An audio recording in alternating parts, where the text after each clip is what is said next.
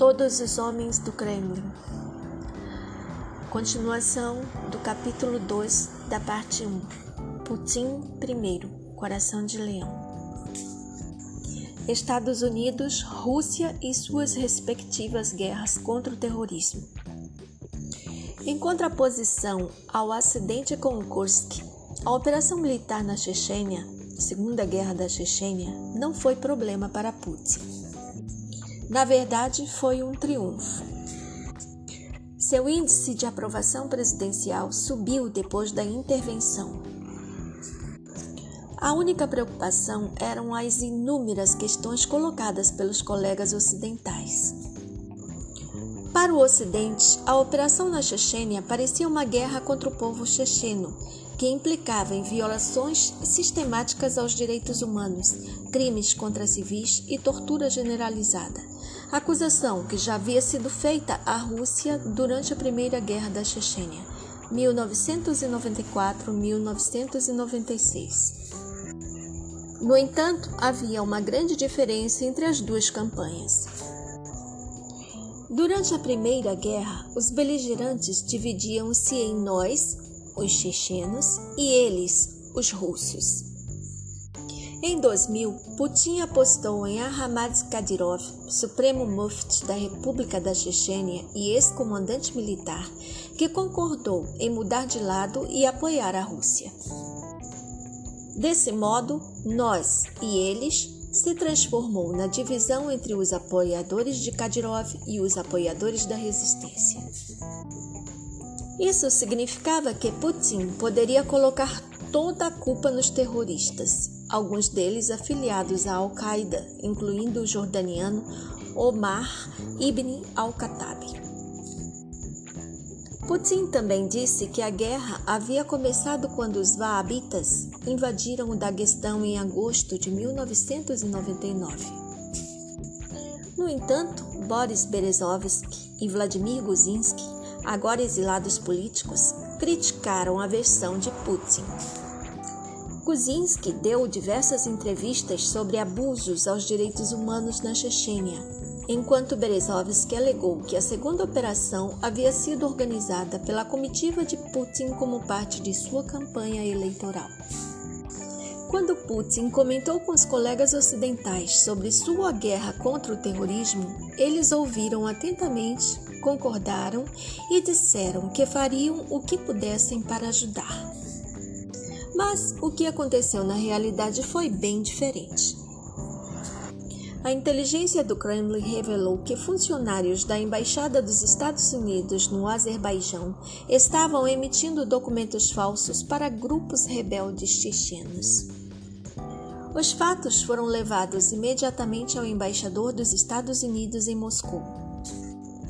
Os americanos pediram desculpas e garantiram a Moscou que o culpado, provavelmente um criminoso, seria retirado de imediato da missão diplomática.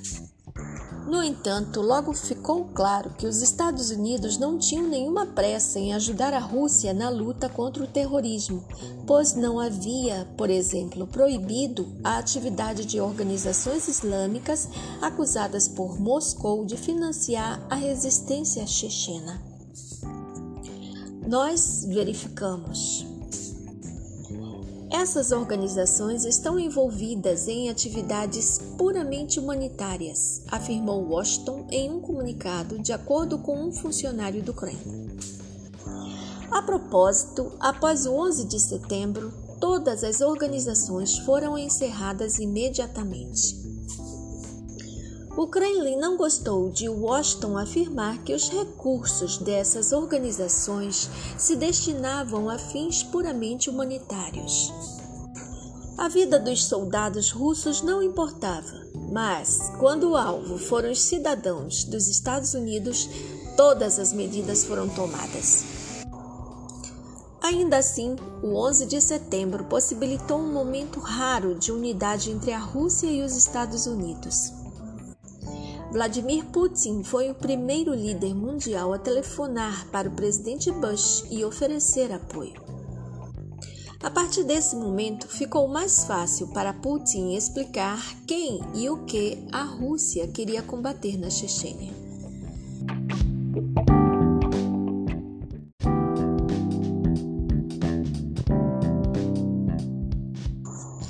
O Kremlin apoiou o passo seguinte de Washington, a invasão do Afeganistão.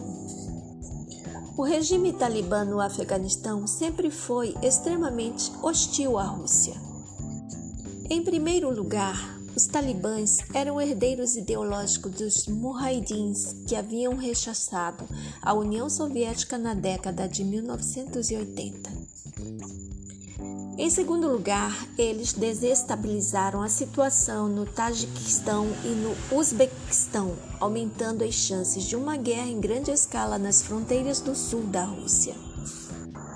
Os americanos, na verdade, apoiaram tacitamente os talibãs durante toda a década de 1990.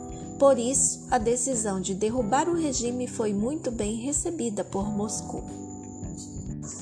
Pouco antes de começar o bombardeio no Afeganistão, Washington pediu que Moscou aprovasse a instalação de uma base aérea temporária no Kirguistão para dar suporte à operação por vir. O que foi dito é que a base funcionaria no máximo por um ano, somente durante o período da campanha militar. A conselheira de Segurança Nacional dos Estados Unidos, Condoleezza Rice, telefonou para Alexander Voloshin depois que Bush falou diretamente com Putin. Era necessário ter o consentimento de Moscou, porque as linhas de abastecimento passariam pela Rússia. Além disso, o Kirguistão não concordaria em dar suporte à base sem o apoio de Moscou. Putin e Voloshin argumentaram que a luta contra o Talibã era de total interesse da Rússia. Então, disseram ao presidente do Kirguistão e aos americanos que não fariam qualquer objeção. A operação militar no Afeganistão foi instantânea.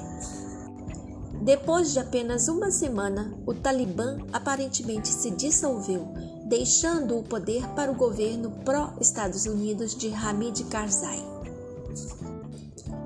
Alguns anos depois, é claro, os talibãs começariam a ressurgir das cavernas e montanhas, travando uma guerra de guerrilha extenuante contra as tropas da OTAN.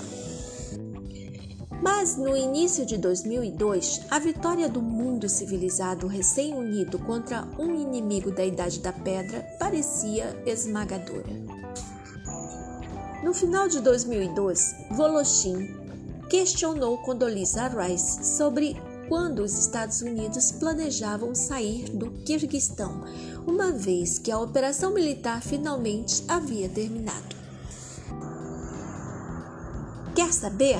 descobrimos que precisamos desta base permanentemente. Foi a suposta resposta. Putin ficou furioso. Parecia que os americanos estavam lhe passando a perna a cada passo. Além disso, eles nunca assumiam a responsabilidade pelos próprios erros, mas o tempo todo diziam ao Kremlin como deveriam se comportar. O verdadeiro ponto de virada foi a guerra no Iraque. George W. Bush, encorajado de um lado por lobistas do petróleo e de outro por sua própria ideologia neoconservadora, decidiu derrubar Saddam Hussein.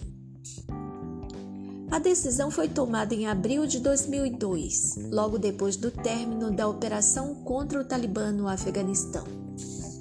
Mas, no decorrer dos meses seguintes, os representantes do governo dos Estados Unidos, liderados por Condoleezza Rice, discutiram o assunto com o Kremlin como se a decisão ainda não tivesse sido tomada, falando com eloquência sobre os horrores do regime de Saddam Hussein, seus vínculos com a Al-Qaeda e seus estoques de armas químicas e biológicas. Tony Blair, primeiro-ministro britânico, também entrou na jogada. Rice não sabia, no entanto, que seus relatos melodramáticos sobre as atrocidades de Saddam Hussein foram recebidos com ceticismo em Moscou. Os diplomatas russos conheciam Saddam muito melhor do que os interlocutores dos Estados Unidos.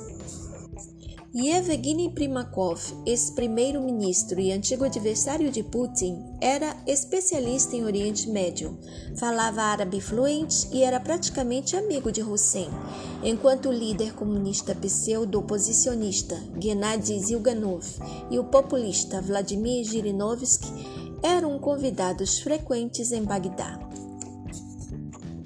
As empresas russas Lukoil e Zarubezhneft produziam petróleo no Iraque e outras estavam envolvidas no programa Petróleo por Alimentos da ONU.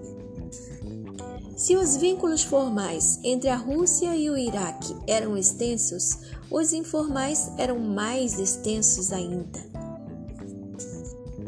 O avião que partia às segundas-feiras de Moscou para Bagdá, por exemplo, sempre tinha prostitutas a bordo para os filhos de Saddam Hussein e sua comitiva.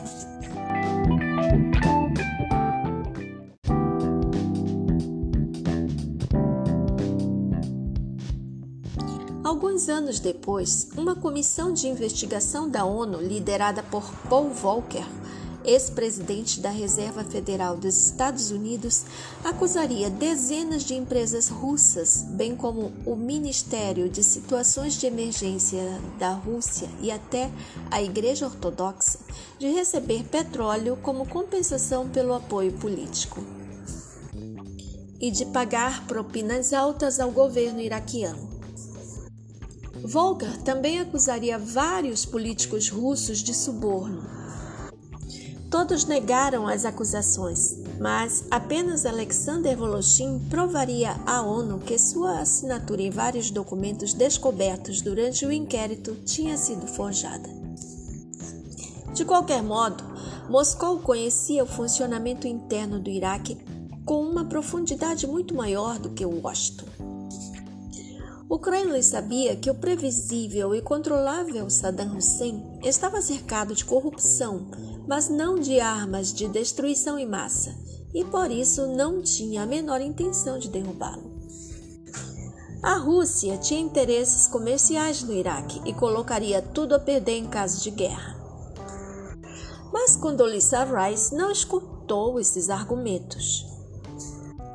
Desse modo, os russos acabaram defendendo uma solução diplomática para evitar o sofrimento de civis. Mas isso também não causou nenhum efeito nos americanos.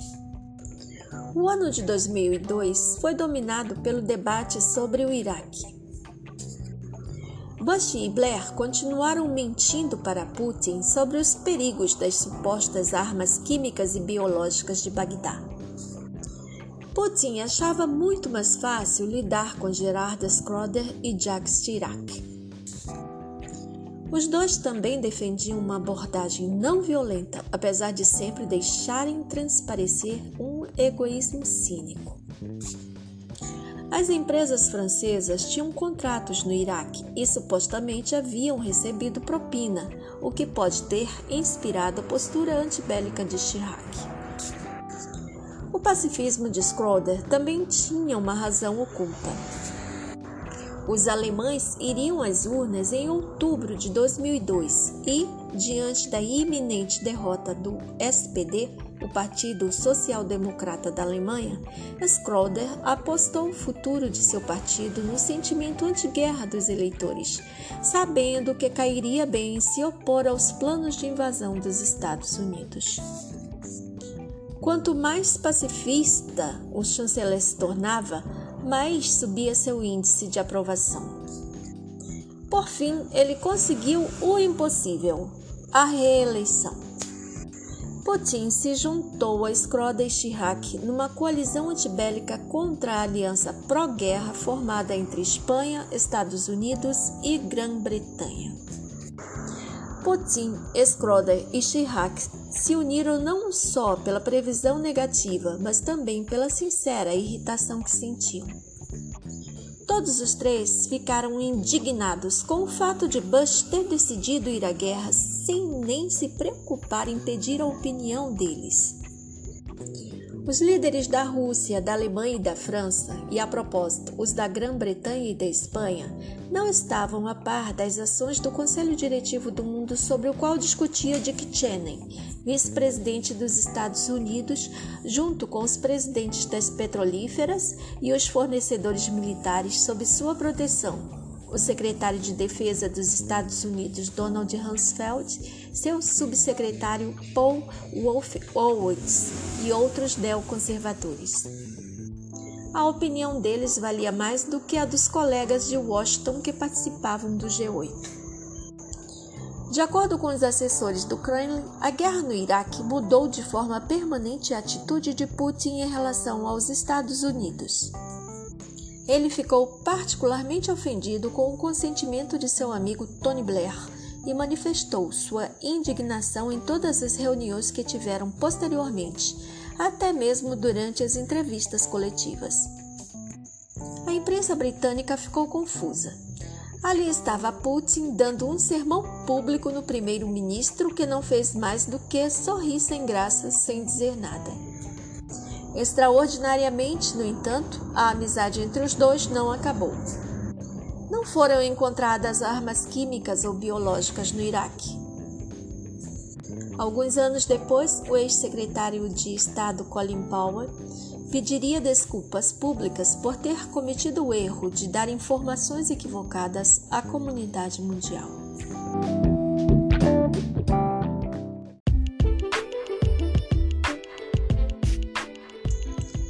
Uma inigualável equipe de jornalistas. A luta pela paz aumentou muito o apelo de Vladimir Putin no exterior. Em junho de 2003, o Pew Research Center publicou uma pesquisa indicando que o líder russo era o político mais popular do mundo, seguido por Chirac em segundo lugar e Schroeder em terceiro. No entanto, os três líderes haviam arruinado suas relações com os Estados Unidos. De acordo com a imprensa norte-americana, o governo tinha soluções diferentes para cada um dos líderes rebeldes. A França deveria ser punida, a Alemanha ignorada e a Rússia perdoada. Durante algum tempo, Putin foi descrito na imprensa norte-americana como amigo de Saddam embora ele nunca tivesse encontrado pessoalmente o líder iraquiano, ao contrário, por exemplo, de George Bush. Mas o rótulo pegou. A reputação de Putin sofreu um dano ainda maior no exterior nas mãos de seus antigos amigos Boris Berezovsky e Vladimir Guzinski. Em novembro de 2000, quando o escândalo em torno do submarino Kursk diminuiu, os Silovik russos se lembraram dos dois e começaram a persegui-los com um vigor renovado. A Procuradoria-Geral anunciou que Vladimir Guzinski corria mais uma vez o risco de ser preso, enquanto Berezovsky havia sido apenas chamado para um interrogatório. Mas as declarações não passaram de ameaças, já que naquela época os dois já tinham saído da Rússia havia muito tempo. Guzinski estava morando na Espanha, enquanto Berezovski havia se mudado para Londres. Ambos disseram que não tinham planos de voltar à Rússia. Em 6 de dezembro de 2000, a Interpol emitiu um mandado internacional de prisão para Guzinski. Uma semana depois, a polícia espanhola o prendeu. O caso de Guzinski foi entregue ao reconhecido juiz Baltazar Garzón, que havia investigado o caso do ex-presidente chileno Augusto Pinochet. Guzinski passou 11 dias numa prisão espanhola até que Garzón o libertou sob o pagamento de uma fiança de 5,5 milhões de dólares, mas reteve seu passaporte e o manteve em prisão domiciliar. O caso foi inteiramente investigado pelas autoridades espanholas. Em abril de 2001, Garzon determinou que as acusações contra Guzinski tinham motivação política e que ele não poderia ser extraditado. A decisão de Garzon foi influenciada pelos acontecimentos em Moscou. Durante o julgamento de Guzinski na Espanha, seu principal recurso, a NTV, foi sistematicamente desmantelado. A Gazprom, que detinha o um monopólio de gás natural na Rússia e havia concedido grandes empréstimos a Guzinski e comprado algumas de suas ações, resolveu assumir o controle da emissora de TV por causa das dívidas em aberto. A tomada da NTV foi um escândalo político gigantesco no início de 2001. A Rússia foi dividida em dois grupos: o de quem acreditava que a invasão era um ataque à liberdade de expressão e o de quem dizia que a NTV servia aos interesses comerciais particulares de Guzinski e que a questão não tinha nada a ver com liberdade de expressão. Os dois pontos de vista eram parcialmente verdadeiros. No entanto, foi de particular ironia que o papel de assassino da NTV pertencesse ao liberal de destaque Alfred Koch, diretor-geral da Gazprom Média e amigo de Anatoly Chubais, arquiteto das reformas econômicas de Yeltsin. Treze anos depois, o próprio Koch tornaria dissidente e, para evitar acusações criminais, deixaria a Rússia para nunca mais voltar. Sobre este caso, vale ressaltar que poucas pessoas se lembram de que o advogado de Kuzinski e da NTV o jovem Pavel Astakov já tinha sido defensor fervoroso da liberdade de expressão. Dez anos depois, ele se tornaria não só o porta-voz do governo, mas também defensor do anti-americanismo populista. Como comissário de direitos das crianças na Rússia, ele defendeu a infame lei anti-adoção que inicialmente proibia apenas os cidadãos dos Estados Unidos de adotar crianças russas, mas depois foi estendida a todos os países em que o casamento entre pessoas do mesmo sexo era legalizado.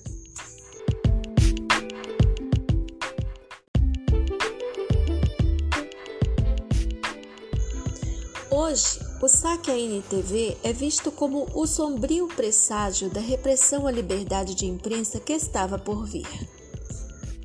Naquela época, no entanto, pouca gente se preocupou com isso. Só os intelectuais mais velhos compareciam aos encontros de apoio à NTV.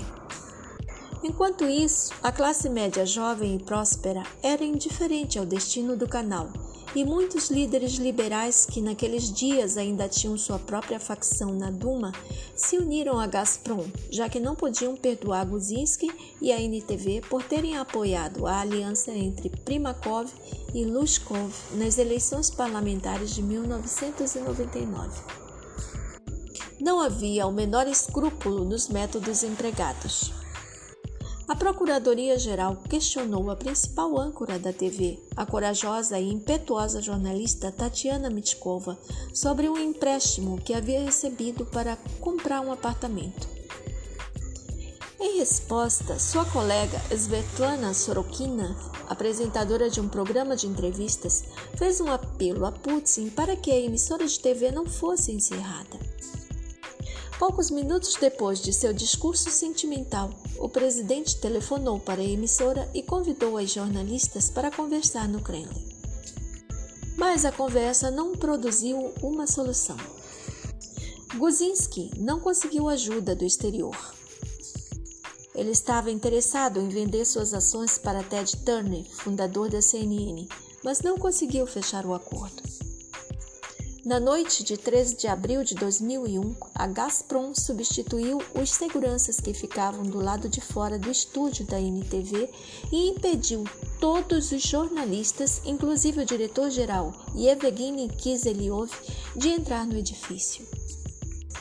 Sobre isso ainda, alguns funcionários, inclusive Tatiana Mitkova, que havia sido interrogada, decidiram continuar no canal e trabalhar sob a gestão da Gazprom. Dez anos depois, Mitkova se tornaria símbolo da propaganda estatal. Quem era leal a Guzinski foi tirado do ar.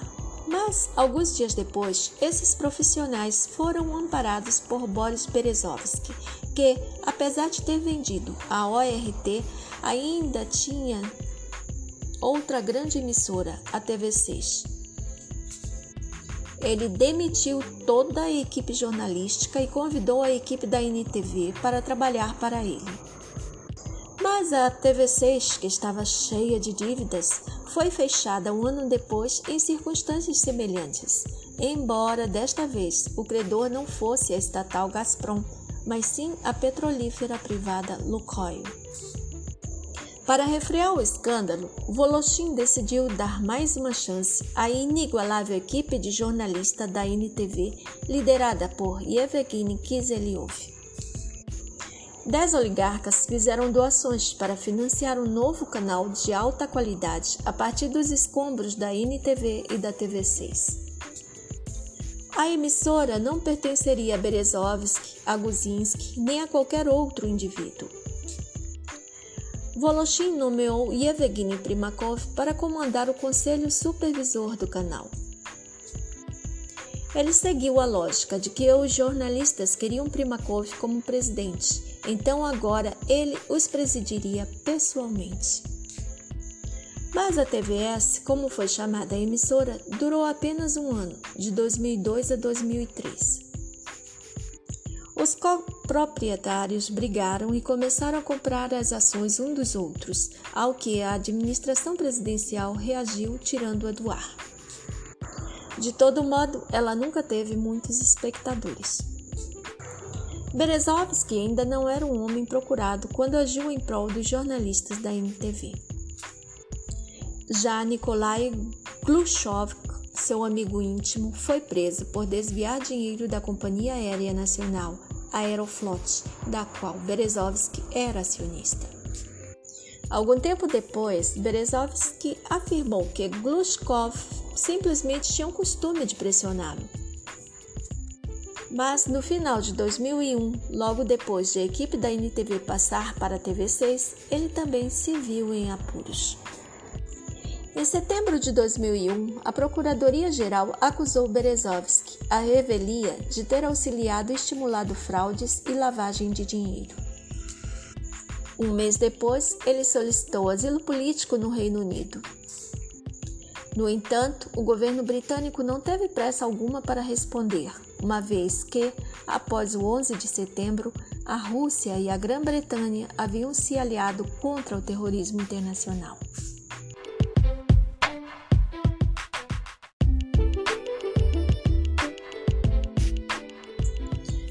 Mas o oligarca fugitivo continuou sua luta. No início de 2002, ele financiou a publicação de um livro intitulado A Explosão da Rússia, seguido de um documentário chamado O Assassinato da Rússia. Ambos foram escritos pelos amigos mais próximos de Berezovsky. Um deles era Alexander Litvinenko, ex-agente do FSB, Ambos defendiam a teoria da conspiração de que os bombardeios realizados em Moscou e em outros lugares no final de 1999 não eram ação dos terroristas chechenos, mas dos próprios serviços de inteligência da Rússia. Tanto os autores quanto Berezovsky alegaram que os ataques foram realizados para promover Putin, recém-nomeado primeiro-ministro, como defensor do povo na luta contra o terrorismo. Depois dessas acusações contra o FSB, os ataques a Berezovsky se intensificaram. A TV6 foi fechada antes de o livro e o filme serem lançados. Berezovsky enfrentou novas acusações em agosto de 2002 e logo depois, em outubro, foi emitida uma ordem internacional de prisão contra ele. As autoridades russas tinham certeza de que ele seria extraditado pela Grã-Bretanha. A controvérsia sobre o Iraque havia prejudicado a afinidade política e ideológica entre Moscou e Londres, mas Tony Blair e seu governo não queriam arruinar ainda mais as relações com seu velho amigo. Em 2 de abril de 2003, véspera do início da Guerra do Iraque, o Ministério do Interior do Reino Unido negou asilo político de Berezovsky. Agora caberia aos tribunais decidir a questão da extradição.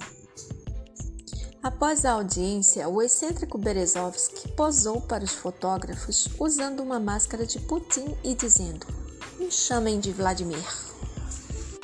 Em agosto de 2003, enquanto Berezovsky lutava pelo direito de permanecer em Londres, a Procuradoria-Geral da Rússia recebeu uma boa notícia da Grécia.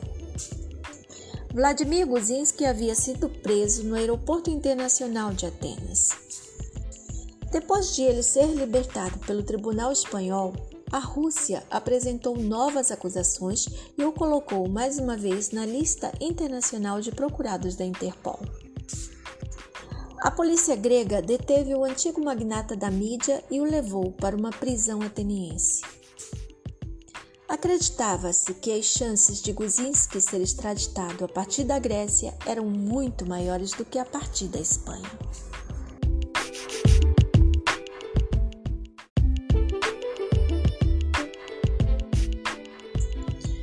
Mas o oligarca fugitivo continuou sua luta.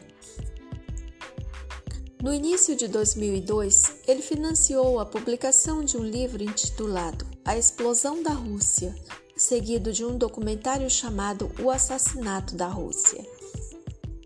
Ambos foram escritos pelos amigos mais próximos de Berezovsky. Um deles era Alexander Litvinenko, ex-agente do FSB, Ambos defendiam a teoria da conspiração de que os bombardeios realizados em Moscou e em outros lugares no final de 1999 não eram ação dos terroristas chechenos, mas dos próprios serviços de inteligência da Rússia. Tanto os autores quanto Berezovsky alegaram que os ataques foram realizados para promover Putin, recém-nomeado primeiro-ministro, como defensor do povo na luta contra o terrorismo. Depois dessas acusações contra o FSB, os ataques a Berezovsky se intensificaram.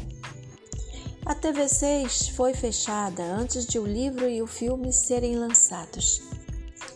Berezovsky enfrentou novas acusações em agosto de 2002 e logo depois, em outubro, foi emitida uma ordem internacional de prisão contra ele.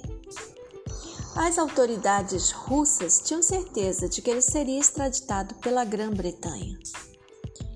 Controvérsia sobre o Iraque havia prejudicado a afinidade política e ideológica entre Moscou e Londres, mas Tony Blair e seu governo não queriam arruinar ainda mais as relações com seu velho amigo. Em 2 de abril de 2003, véspera do início da Guerra do Iraque, o Ministério do Interior do Reino Unido negou asilo político de Berezovsky. Agora caberia aos tribunais decidir a questão da extradição. Após a audiência, o excêntrico Berezovsky posou para os fotógrafos usando uma máscara de Putin e dizendo: Me chamem de Vladimir. Em agosto de 2003, enquanto Berezovsky lutava pelo direito de permanecer em Londres, a Procuradoria-Geral da Rússia recebeu uma boa notícia da Grécia. Vladimir Guzinski havia sido preso no Aeroporto Internacional de Atenas. Depois de ele ser libertado pelo Tribunal Espanhol, a Rússia apresentou novas acusações e o colocou mais uma vez na lista internacional de procurados da Interpol. A polícia grega deteve o antigo magnata da mídia e o levou para uma prisão ateniense. Acreditava-se que as chances de Guzinski ser extraditado a partir da Grécia eram muito maiores do que a partir da Espanha.